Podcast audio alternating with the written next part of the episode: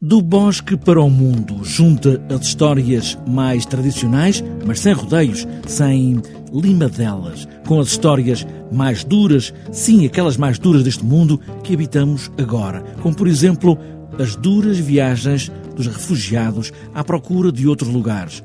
Inês Barahona escreveu este texto que parte da pesquisa das histórias tradicionais e a história de um miúdo que viajou do Afeganistão para Londres. E achámos que era importante trazer para a cena e mostrar às crianças que vivem, felizmente, realidades mais confortáveis, o que é uh, viver na primeira pessoa, aos 12 anos, esta necessidade de sair do seu país para ir para um sítio que pode ser mais seguro ou não, mas que se espera que sim, tendo para isso que atravessar perigos de morte uh, diariamente, cotidianamente. Ao miúdo, a este miúdo, chamaram-lhe Farid e as duas atrizes em cena contam toda a história e todas as histórias. Às vezes também são elas o próprio Farid. Nesta vida não há tempo suficiente para o amor. Não vamos perder tempo com o ódio.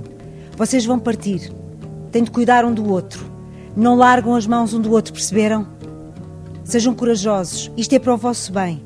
Mesmo que as coisas fiquem difíceis, vocês não voltam para trás.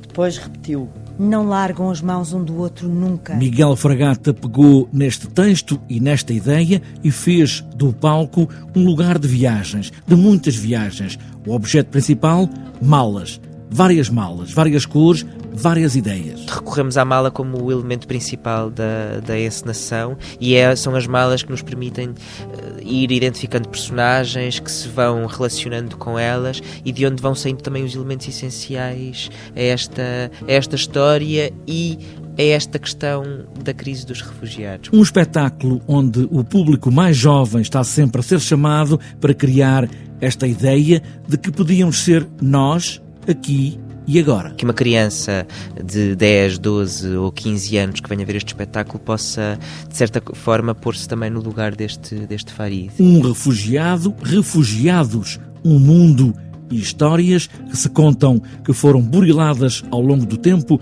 mas que aqui aparecem outra vez como são, por vezes agrestes, para nos preparar para o mundo.